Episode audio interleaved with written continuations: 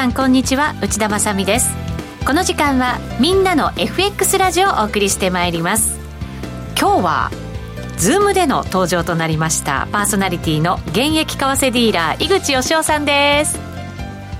皆さんこんにちは。トレーダーズ証券の井口です。よろしくお願いいたします。ちょっと今日はですね、えー、日銀真っ只中ということでちょっと席を立てなかったのでズーム参加にさせていただきました。よろしくお願いします。よろしくお願いします。ということはまさにその場面、えー、トレーダーズ証券のディーリングルームということになるわけですね。そうですね。今まさにディーリングルームでえー、カメラをつなげておりまして、はいまだ上田さんも喋っているので。そうなんですよね。まだ集中力が。そうですよね、はい、あの気兼ねせずディーリングしていただいて、はい、いいですかね。はい大丈夫ですあとそっちのけでパシパシやっちゃってるかもしれないんで急に黙り始めたら、あの察してください。わかりました。そんな今日は生々しい雰囲気でお送りしていこうかなと思います、はい、もしかしたらトレーダーの皆様もねそんな雰囲気で今為替見ながら日銀のあの総裁の話聞きながらラジオ聞きながらなんていうね感じの雰囲気かもしれません、ねまあ、そんな感じでみんなやっているかと思います。はい、ですね、ではスタジオのメンバー引き続き紹介していきましょう。トレーダーズ証券の FX トレード応援団長小杉さん。はい団長小杉です。よろしくお願いします。番組を盛り上げてくれる FX 女子愛坂美也ちゃんです。愛坂美也です。よろしくお願いします。よろしくお願いします。美也ちゃんは今日トレードしてました？してたんですけど全然儲かってないです。そうなんだ 下に行って上に行って揉んでみたいなね、感じですけど、小杉さんどんなふうにご覧になりました？いや急に動き始めてあこれ何もなかったんだと思ってずっと行くのかなと思ったらやっぱり下に行ったり上行ったりっていう状況で、ちょっと分かりづらかったけど結局上行っちゃったね、うん、なんかそうですね。今もあの井口さんがおっしゃってくださった通り日銀総裁の会見が行われまして今いろんな情報もね入ってきてますけれどえー、来年の賃上げ企業収益は好調で期待しているとかあとは目標達成の見通し来年春闘は一つの重要ポイント。多分これあのお給料のね話賃上げの目標の話なんじゃないかなと思いますけど、うん、いろんな多岐にわたった話がされてるんだなって感じがしますね。はい。後ほどまたこの辺り詳しく井口さんにも伺っていきたいと思います。井口さんどうぞよろしくお願いします。よろしくお願いします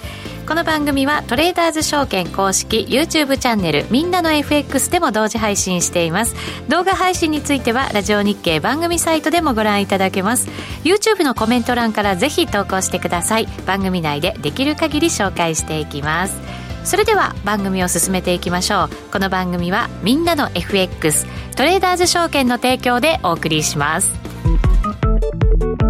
現役為替ディーラー井口義雄の相場の肝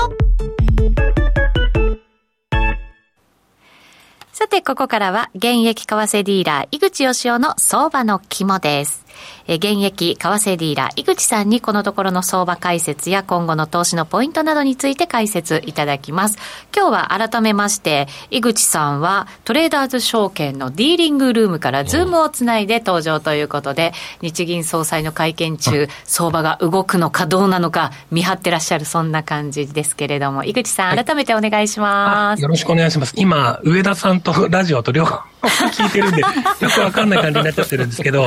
話ぐっちゃぐちゃになりますよね。そうなんですよね。ぐちゃぐちゃにならないようにちょっと今、はい、やただあの、日銀に関しては、はい、ちょっと、あまあ、中途半端な政策変更になってしまった感じですよね。うん、そうですね。あの、政府、日銀としては多分円高にしたかったとは思うんですけれども、はい。昨日のまあ深夜23時ですけれども、あの日経からリークがあっ、まあ大体その日経からリークがあった内容と同じぐらいのね、内容だったんですけど、はい、あのリークがやっぱあったことによって、あの、市場参加者の目線がだいぶ上に上がりました。上というか、あの、高派寄りになりましたよね。これはもう、どれぐらいの、あの、引き締め来るんだっていうところがちょっとあったので、うん、逆にちょっと、あれ物足りないなっていうふうに思って、皆さん思ってしまったのかなと思うんですよね。あの、僕もちょうどこう結果が、まあちょっと正午から遅れて出たんで、うん、結構ドキドキしながら 待ってたんですけれども、あの、ほぼ、ほぼサプライズなしと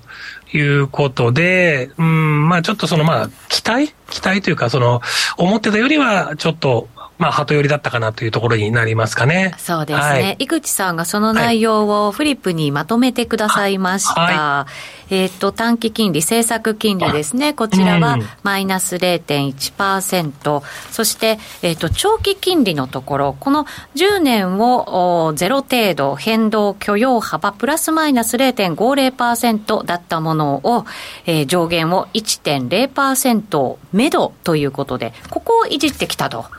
そうですね。はい、あの、1%にいじってきたというところなんですが、はい、まあ、YCC、まあ、えっ、ー、と、YCC は、えー、YCC ですね。あの、修正だけでは、やっぱり円安は止まらなかったですよね。そうですね。あの、マイナス金利は、まあ、だいぶ、まあ、来年っていう見通し、まだ先っていうふうに捉えられちゃってるから、かなっていうところも一つと、はい。あの、イールドカーブはやっぱり今回上限1.5ぐらいまで言ってる人いたので、その目線の人たちから見たら、やっぱりちょっと物足りないと思われてしまったかなというところですよね。はい。そうですね。あの、先週番組の中でも取り上げましたけれど、はい、IMF が、あの、介入ダメよみたいなね、発言をね。そうですね。はい。しそうするとやっぱり為替止めるのって日銀が動かないとね、みたいな、そんな気分に我々もなってたわけですよね。それがやっぱりちょっと物足りなかった。うん、そうですね。もう、岸田さんも結構今支持率落ちていて、まあ、あの、物価高に対してかなり攻め込まれていたので、はい、ここもしかしたらちょっと連携して何か来るんじゃないかなっていう疑心暗鬼もあった中だったんでね。うん。あの、うん、っていうのはちょっとあったかもしれないですね。そうですね。はい、そうすると、この政策金利なんかの発表があった瞬間も、はい、あの井口さんは見てらっしゃったと思いますけれど、はい、そこでどんなふうにこうスタンスを判断したんですか、はい、ご自身の変更そうですね、まあはい、パッと見あ、ほぼほぼ何も変わらないというか、あのそんな内容がパパパッとヘッドラインでえー、出てきたので、はい、そのあ全くこう、サプライズが一つもなかったなっていうところで、うん、あの、あ、これやられちゃうかなっていう気はちょっとその瞬間はしましたね。うん、まあ、マーケットもすぐ、やっぱり、円安で反応しましたんで、はい。うん、あれを見た人はやはり、あの、これじゃ物足りないと思ったでしょうね。うん、なるほど。はい。そうすると、ディーリングルームの中も、なんとなくちょっと物足りない空気になったんですか？結局。そうですね。あ、こんなものかって声がやっぱちらほら来てたので、ええ、あの、ディーラー目線としてもやっぱり、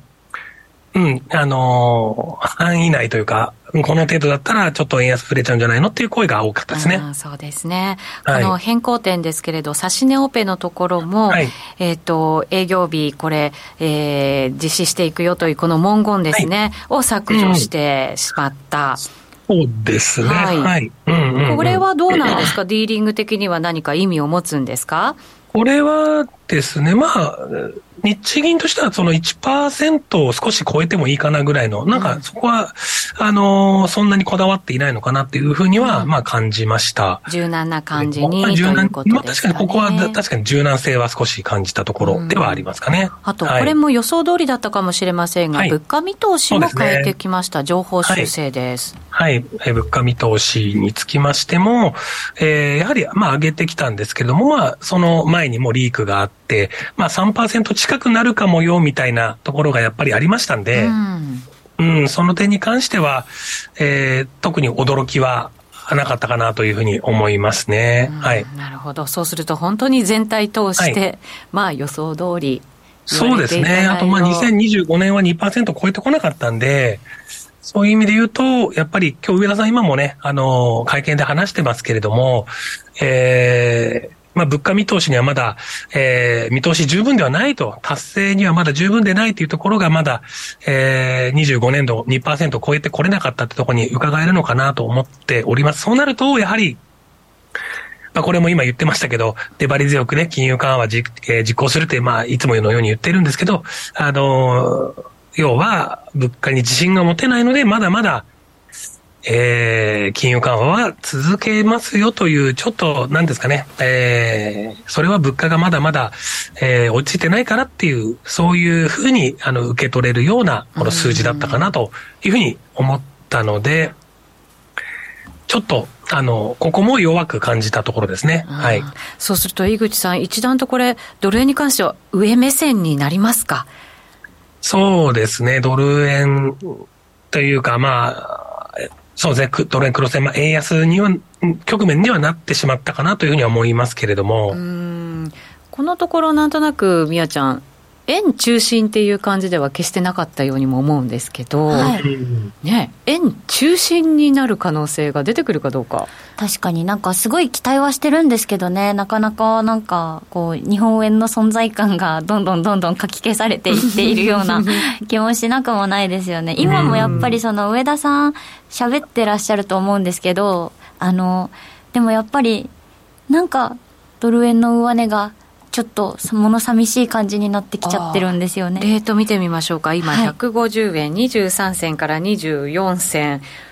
井口さん、動かなくなっちゃいましたね、うん、動かなくはなりましたけれども、やっぱり上田さんの会見は少し円安材料にやっぱりさせされちゃいまして、されちゃってますよね。あうん。まあ、動かないとゆるゆると、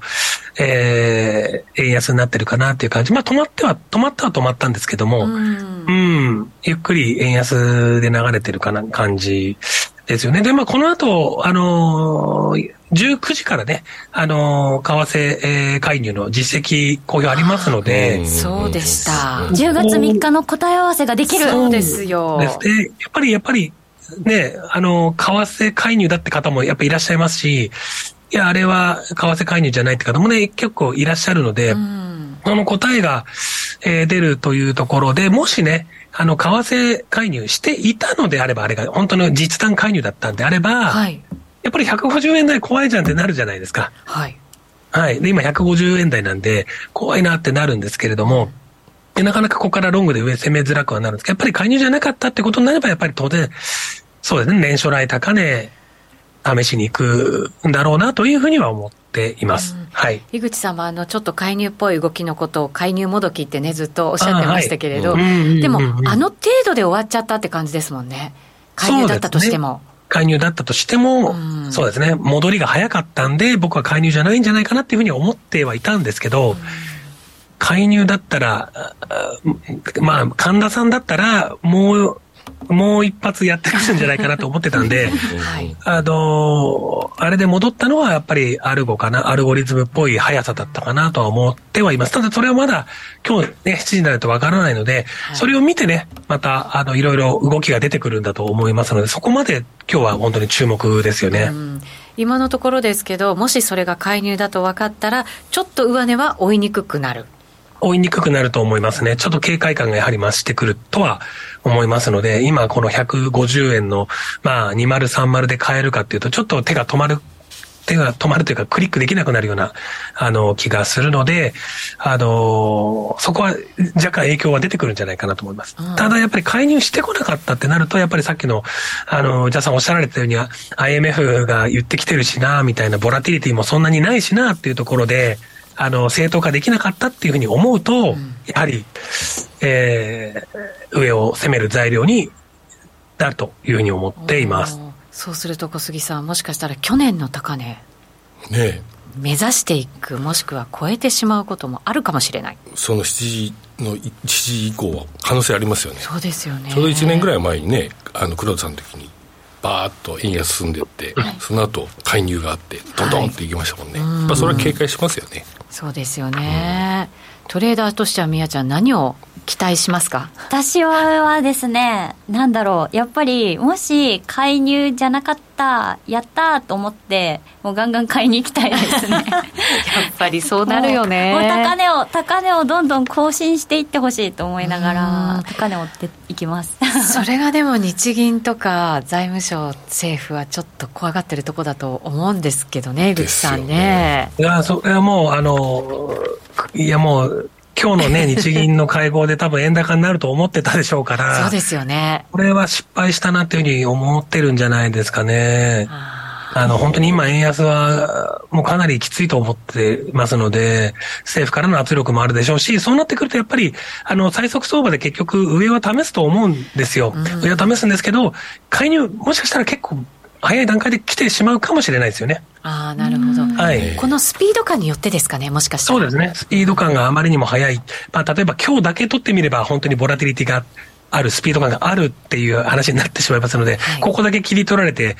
えー、上から押さえつけに来るっていうのはあるのかもしれないですよね。はい。なるほど。そういう意味ではちょっと面白くなるのかどうなのかですけど、ね、岸田政権の人気のね低さもあるしねそうです、ね、プレッシャーはかけてくるでしょうね、うこれやっぱりでも為替は円をちょっと落ち着かせないと物価高が進んじゃうよっていうことになるわけですから政府としたらちょっと落ち着かせたいってことになるんですよね。ですよね。結局今やってる政策とちょっと矛盾しちゃいますもんね、うん、確かにそうですよね、うん、そうか。井口さん、どうですか、ちょっと面白くなりそうですか？いや、そうですね、あの面白くなってきたなと思います。やはりあの、ボラティリティがね、出てくれて、上も下も結構行ってくれたので、まあ、何か、あ動きやすいというんですかね。あの、そういった展開にはなってきて、どっかのサポートレジスタンスが強いって感じも今はないので、はい。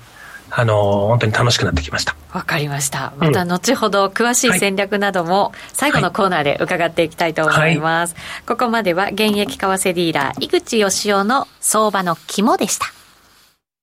みんなって誰だよというタレント有吉弘行さんのテレビ CM でおなじみのトレーダーズ証券みんなの FX。みんなの FX はコツコツ貯まる高水準のスワップポイントが魅力です。今なら対象通貨のスワップがさらに高くなるキャンペーンを実施中。他社より1円でも安い場合にはその差額をキャッシュバックして業界ナンバーワンの水準を目指します。現在最大40万円がキャッシュバックで受け取れる新規口座開設キャンペーンも実施中です。取引をしながらキャッシュバックがもらえるこのタイミングをお見逃しなく。キャンペーンの詳細はホームページをご確認ください。みんなの FX を提供するトレーダーズ証券は、関東財務局長金賞第123号の金融商品取引業者です。当社が提供する外国為替証拠金取引は、元本や利益が保証された取引ではありません。また、お預けになった証拠金以上の損失が発生することもあります。ご契約にあたっては、契約締結前交付書面をよくお読みの上、リスク等をご理解いただき、ご自身の判断で開始いただくようお願いします。みんなの FX ラジオさて、このコーナーでは週替わりにゲストをお招きして相場の見方を伺います。今日のゲストは国際テクニカルアナリスト福永博之さんです。よろしくお願いします。はい、よろしくお願いします。番組初登場でございます。はい、はい、はい。今日はなのでテクニカルについてじっくり伺っていこうと相馬さんに聞きたいことだらけ。だらけっていうのは怖いですけど。そうですよね。えー、ちなみにまだ日銀総裁の会見行われているのかな？えっ、ー、と円安進行、外国の金利の上昇が変変動要因になっている、はい、あとは、えーと、長期金利1%は大幅に超えないんじゃないか、そんな見方も入ってきている中、うん、鈴木財務財務大臣からは、為替の相場、えー、適度なあ、過度な変動は望ましくないというような。はい、いつも通りだ。そう、いつも通りなんですよ。いつも通り。どうよ、みやちゃん。鈴木さん、いつもの、なんか、いつもと同じことしか言ってないというか。なんか、デコ、デコーダーに録音してあるんじゃないかぐらいの、ね、そんな感じになってますけど。ずっとループしてるみたいな。内田さんの心の声が聞こえたね。適度な。適度な。適度な。過度なね。適度は良くないっていう。思わず出ちゃいましたけどね。はい。官房長官からも YCC の最終性、具体的な手法は日銀に委ねられるべきだと記者会見で判断したという、そんな情報も一方で入ってきております。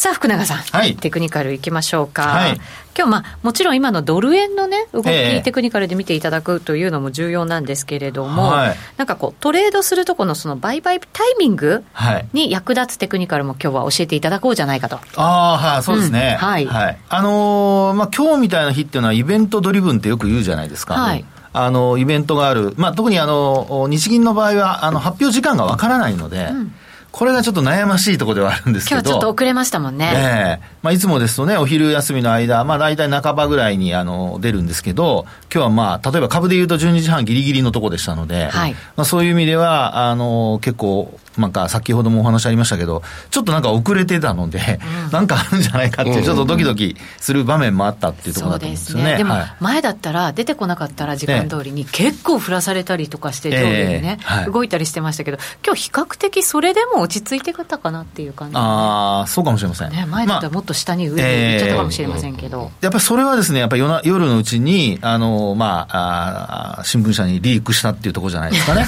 それが功を奏して、えー、功を奏して。この動きでとどまったと。だと思います。あの、夜中のうちに、あの夜中というか、まあ夜のうちに、海外の投資家はもうみんな売買をしてしまって。してしまって。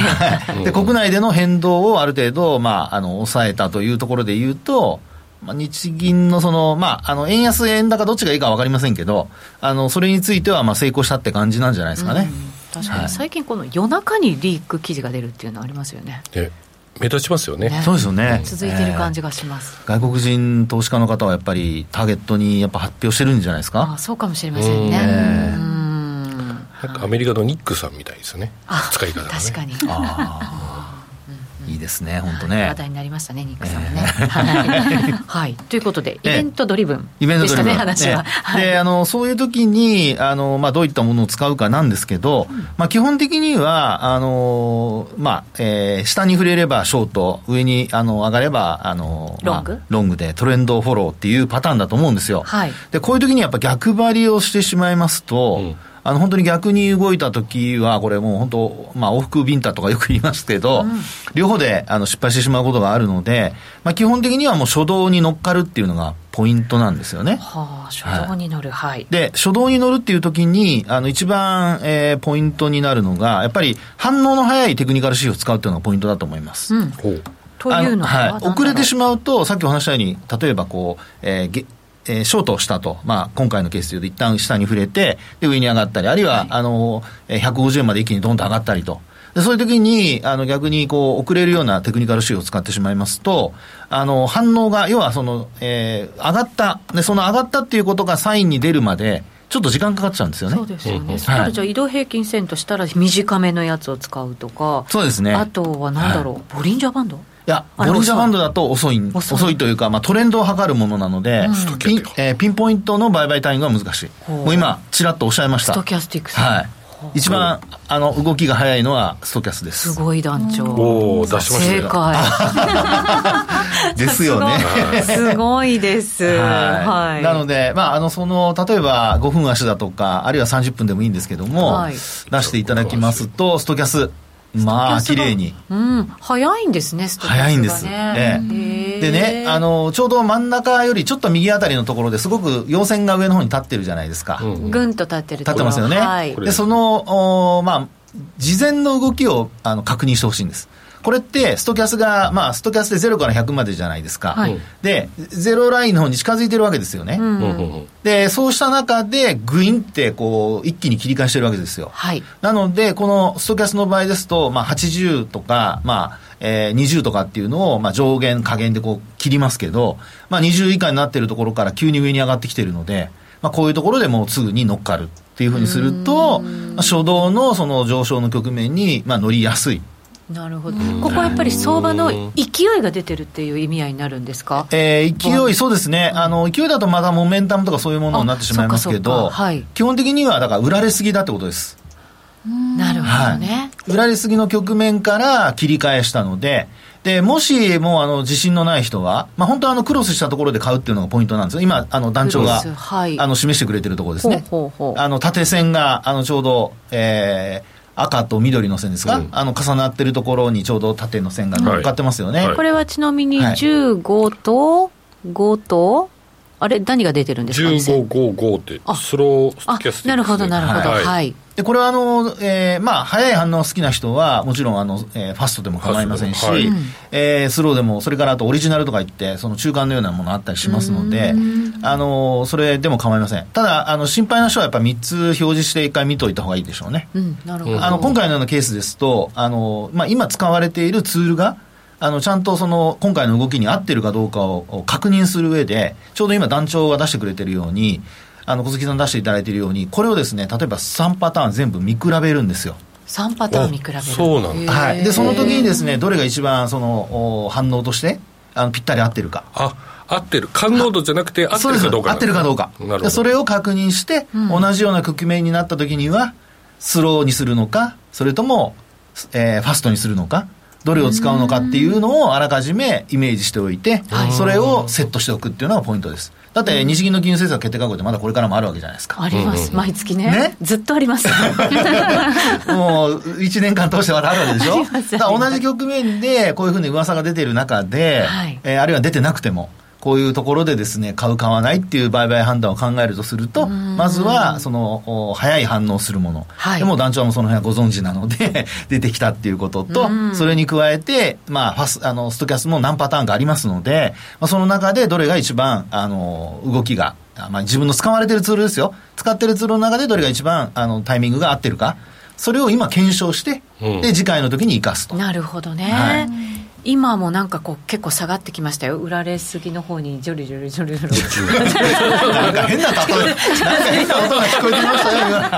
ジョロジョロって何ですかそれ。じわじわじわじわ。じわでも下が下がってこないよね。近づいてきてません下はね。さすが団長ですねあダメ？これダメなの？いやいいんですよ、うん、あのねストキャスは下がってるんですけど、はい。価格見てください。ほぼ横ばいじゃないですか。横ばいです。だこういう時にまたポーンって上に離れると、あのストキャスからするとですね、うん、上に抜けていくっていう要はまた100の方に近づいていくっていうパターンになるわけですよ。そうですよね、ねこれ上のローソク足と下のストキャスは、はい、合わせて見なきゃいけないんですか、ね、もちろん。ストキャスだけで売られすぎきたぞって ブンって入ってはやっぱりダメなんですねダメなんだ。ストキャスってこれあの、まあ、何度もお話してますけどトレンドを教えてくれないのでそうなんですよね、はい、うん、ですから下降トレンドの中で買いシグナルが出たとしても売られすぎになったとしてもそれはあくまでもリバウンドですから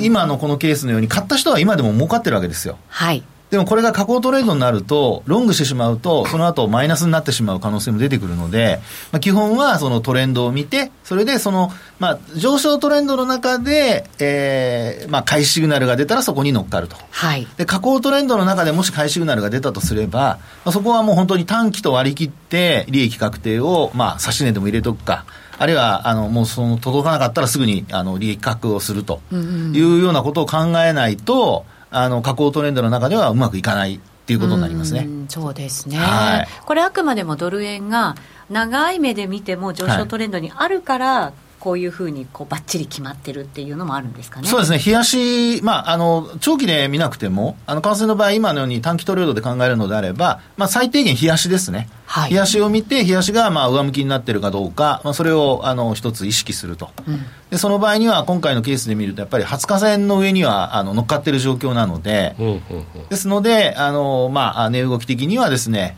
えー、もう朝方から、あ朝方からというか、まあ今日のその発表の前ですか、はい、あのそこからあの149円台のところから、まあ、一気に150円台に乗っけるっていうパターンなので、えやしで見たときに、その20日線近辺でこうね、止まってるとか、あるいはそこを持ち直してきたっていうところから、あ、これは上に行くかもっていうところをですね、先ほどのストキャスティックスと合わせて、短期の期間で見て、で、えー、まあ、売買タイミングを、まあ、外さないようにすると。はい。そういうふうにしていただくといいんじゃないかなと思います。はあ、ちなみにそう、これ、みやちゃんは、何を使ってるんですか、テクニカル指標。テクニカルですか？私は、えっと、ピボット使ってます。ピボットね。はい。ピボットはどうですか？ピボットも、あの、反応的にはそんなに遅くはないんですよ。はい。ただ、タイミング、売買タイミング測ろうとすると結構難しいかなと思いますけど、ね、離れてるところにいたりすることが多いので、うん、どうしても入るタイミングがワンテンポ遅れちゃったりとか、そこがサポートとかレジスタンスになっちゃうことってたくさんあるので、やっぱり、あの、そうですね。私の場合はピボット使う時はもうなんかその時のプライスアクションローソク足のプライスアクション見てであの利確タイミングとか、うん、損切りタイミングでピボットちょっと使うぐらいですかね。なるほど、このストキャスを、今度はこの売るタイミング、利確のタイミングに、まあ、するとすると、はい、どういうふうにして使えばいいんですか？そこがですね、内田さんのさっきあったように、あのストキャスだけ見てると失敗しちゃうんですよ。そうですよね、これ、ね、上下見ていただくと、上昇トレンド続いているのに、ストキャスはもうすでに買われすぎの水準まで80%ぐらいまでいってるじゃないですか、はい、ね、時間的には5時、えー、何時ぐらいですかね、あれ、ちょっと私、あの薄くて見えないんですけど。薄くて見えない。色の問題色の問題。で、あのそれとあともう一つは先ほどもあのお話ししましたように価格は横ばいなんだけどもストキャスは低下してきてると、うん、そうなんですよね、はい、なのでせっかくのそのトレンドに乗っかってるのにあの利益を伸ばすのが難しくなっちゃう、はい、っていうことは考えられますよね、うん、なのであの、基本的には、えー、まあ、ストキャス、売る時のタイミングっていうのは、ストキャスで考えるよりは、うん。あのトレンドを重視して、もうあの上向きのトレンド乗っかってる時には、もうそのまま一応ホールド、はい、あるいはその半分、まあ、ポジション管理で言えば、あのまあ、あ10枚、20枚っていうふうに買ってたとすると、半分は利確して、で残りの半分は持ち続けるとか。そうすると今、団長がこれ出してくれたじゃないですか、20日移動平均線も入って、これでだからトレンドしっかり確認しながら、そうですストキャスで売買タイミング、買うときは入っていく。買うとき入っていく。で、利確は移動平均線でするっていうのでも、単純にいいわけですね。そうですねで今ですとね、もうちょっとあの、えっ、ー、と、利確した方がいいんじゃないですか。5日と、それこそ、20日が今ちょっとクロスしているのと、うん、あと20日を下回ってきてますよね、価格が。はいうん、なので、こういうふうになってくると、トレンドが下向きに変わってくる可能性があるので、はい、一旦は利確をすると。まあ、要するに残りの半分は利確するとかね。うん、そうですね。そういうふうにしていくっていうのが、まあ、基本でしょうね。で、また、ポジションは、こう、利益を乗ったポジションで、なんか、美味しいものを食べた後に、次はデザート行こうかな、みたいな。で、買いシグナルが出るのを待つとか。なるほどね。その時はポジション大きくしちゃダメですよ。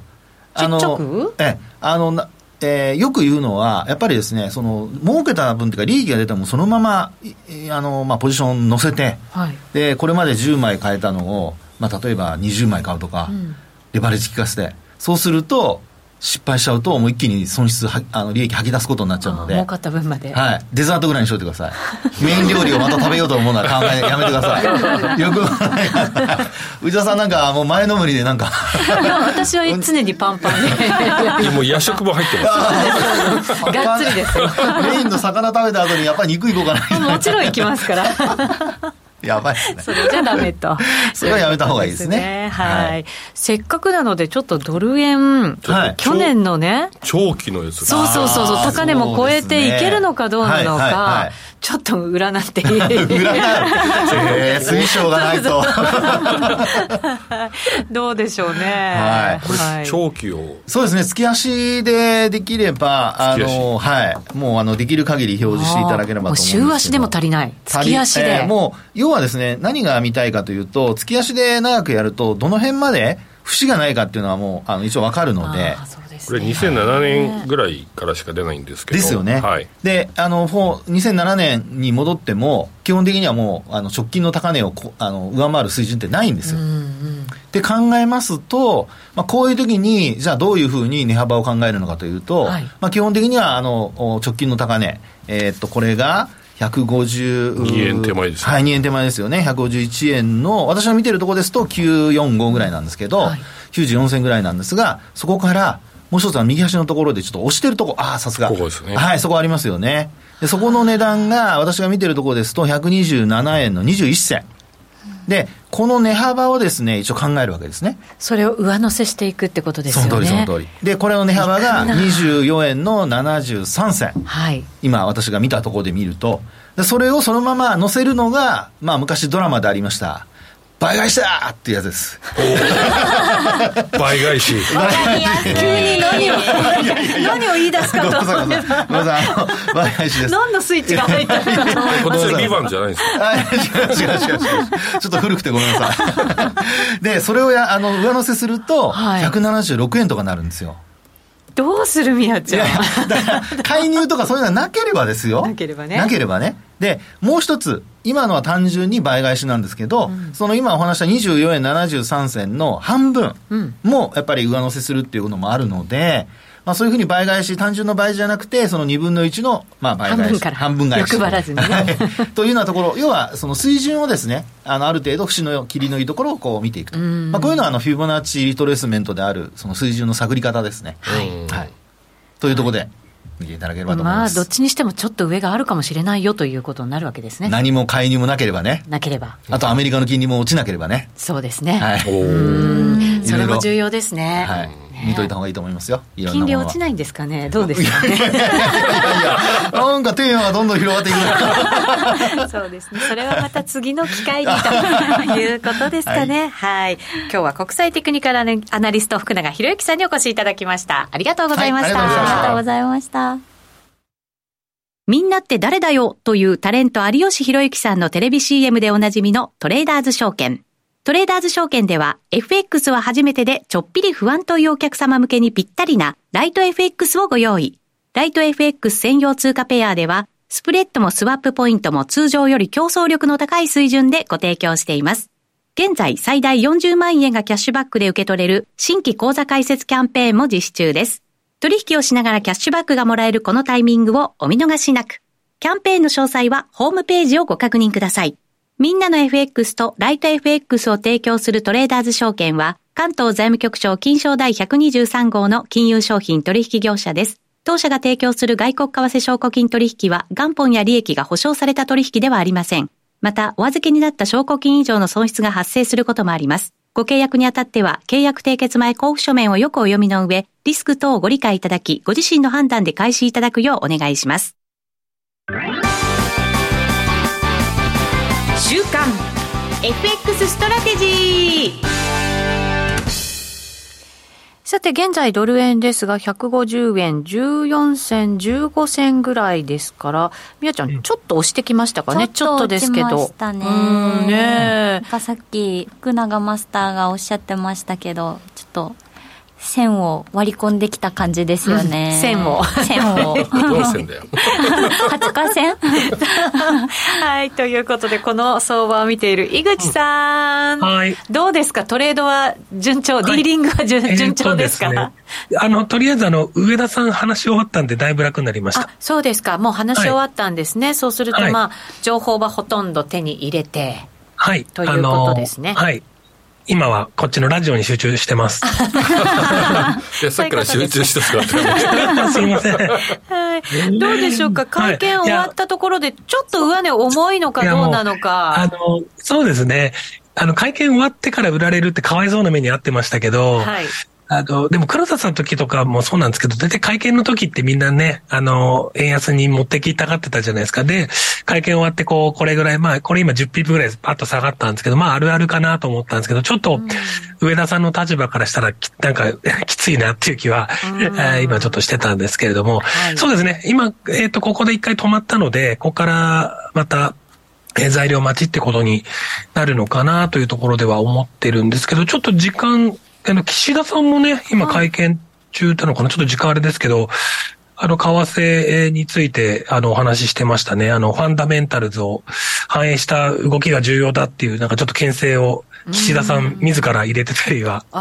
してますけど、やっぱり、あの、今の物価高から見ると、今の円安は少し牽制しておきたいっていうことなんだと思うんですよね。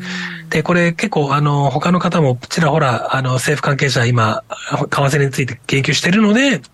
えっと、もしかすると、為替介入に向けての何か、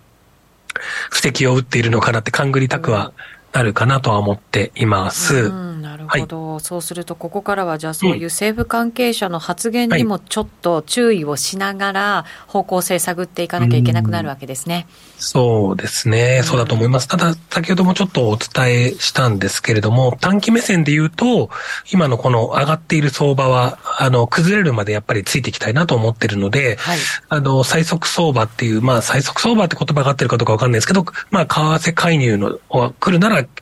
えー、濃いというようなチキンレースになってくれると、どんどん上が見えてくるかなというふうには思うんですけど、少し、あの、短期的なというか、投機的なお話にはなりますけれども、上は攻めやすくなってるかなと思っています。みやちゃんが、ついていきますって言いそう。ねついていきたい。いや、もう、もうここから上ついてきます。ここから上に行くと、そう、あの、やっぱり、あの、150円を超えてくると、あの、個人投資家はもう完全にショートに転換するんですよね。はい、まあ前回もそうだったんですけど、ショートが溜まって、で、そのショートって結局今助かった、助かってる人多いと思うんですけど、はい、あの、下がってくれたんです、助かって。まあそのイメージもあるんで、やっぱ150円超えてくると、ショートにして、で、今、えー、ショートポジションがまた150円を超えてきて、わーっと溜まってきている。うん、ということは、えー、このショートポジションに対する、えー、決済のロングっていうのがあります。まあ、燃料はまずまずあるかなと思っています。上に行く燃料ですね。なるほど。まあ、まずまずそうすると、今もまだショートポジション結構溜まってる状態。今溜まって、どんどん溜まってきてます、ね、溜まってきている。うん、今日、今日一気に溜まってきましたね。やっぱり150円って一つのポイントになってきて、差し値を入れてる方も非常に多いポイントですよね。ですので、えー、今までこの150円付近でショートしてると大体儲かる。っっていうのが、まあ、身についてるので、やっぱ同じ戦略を取ってくるということ。なんで、まあ、全然それは間違ってる戦略ではなくて、い。いと思うんですけど、そうなってくると上への燃料ができやすいというところと、あの、ここを走るとやっぱり短期税も投機税もここをストップを狙いに来るという動きがありますので、やっぱりさっき宮ちゃん言ってくれたように、走ってくれるんだったら、そこはしっかり乗っていける準備をしたいなというふうに思って、あの、もう、あの、張り付くのがいいかな。まあ、張り付くのはいいのかなというか、あの、マーケット見るのがいいかなと思います。なかなか張り付けない人は、あの、もう少し長い目で見た方がいいかなと思います。もし、まあ、マーケット見れる人がいたら、そういった観点で、はい、えー、見てもいいかもしれないですね。30より、今、150円の30より上行くんだったら、ちょっと、走ってくれないかなって目線で見てもいいかもしれないですね。はい、わかりました。うん、井口さん、それでもまだまだ今週はいろんなイベントが盛りだくさんなんですよね、はい、雇用統計はじめとして。今週は実はまだまだイベント目白押しということで、はい、ちょっと見てみましょうかね。はい。はいえー、予定まとめていただきました。はい。まあ、まさに今日が日銀政策金利決定会合で、まあ、これから、えー、そうですね、えー、為替介入の実績が出るので、まあ、まずはそこも見ながらということになりまして。しかも19時あれですよね、あの、うん、HICP も同時に発表されますよね。はいうん、ごちゃごちゃになっちゃいますね、じゃあ。あ 確かに。そうか。今晩まだまだいろいろあるんだ。はい、たくさんあります。今週が雇用統計ウィークなんですよ。うん、ああですね。井口さん、今日寝れないんじゃないですか、はい、今日はですね。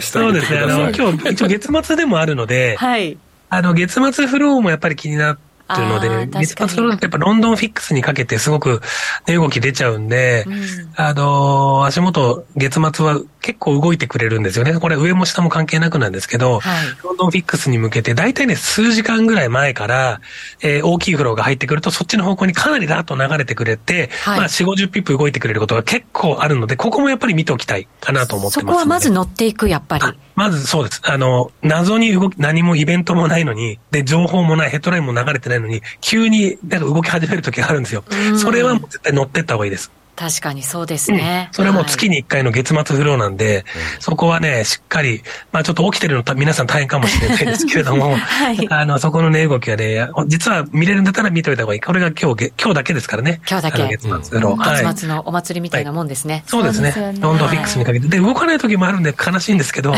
あ、そうそう。動いた時のために動かない回みたいなね。ねそうそう。まあこれが、これが相場ですから、まあそこは我慢して、待たなきゃいけないかなと思って、まあ今日だけでもすごいたくさんいろんなな、あの、イベントがあるというところですよね。うん、でね、でもなんとなく、はい。うん、そんな中、はい。明日も ADP、はい、ジョルツ、うん、ISM 製造業と、なかなかのちょっと重要指標が。はい、本当そうですね。ADP とジョルツ一緒なの？ADP とジョルツ一緒ですね。ね今週はね。はい。今週は。うん。ちょっといつもずれたりしますけどね。はい。一緒の時もあるんですね。で、ちょっとなんかお祭り騒ぎになっている中、夜中に、あの、メインイベントが。FOMC が。FOMC がありますよね。はい、なのでまだまだ注意が必要かなと思いますけれど、井口さんのそんなトレードのポイントがまとめられた本が今日からプレゼントでございます。はい。勝者のトレードということで、井口さん書かれた本がありまして、これをですね、えー、番組ホームページからお申し込みいただきまして、ぜひゲットしていただきたいと思います。そうはい、そうなんです。プレゼントさせていただきますので、どーんと皆さん、番組ホームページご覧いただきたいなと思います。はい、ということで、まだまだ今日の夜も今週中もすごく忙しい。夜になりそうでございますので、ね、もう今週はほぼ、あの、ね、寝る暇がないかもしれないはい。はい、井口さんも体に気をつけてディーリングしてください、はい、また来週。はい。お耳にかかります、はい、それではリスナーの皆さんまた来週です。井口さんありがとうございました。ありがとうございましたこの番組はみんなの FX トレーダーズ証券の提供でお送りしました。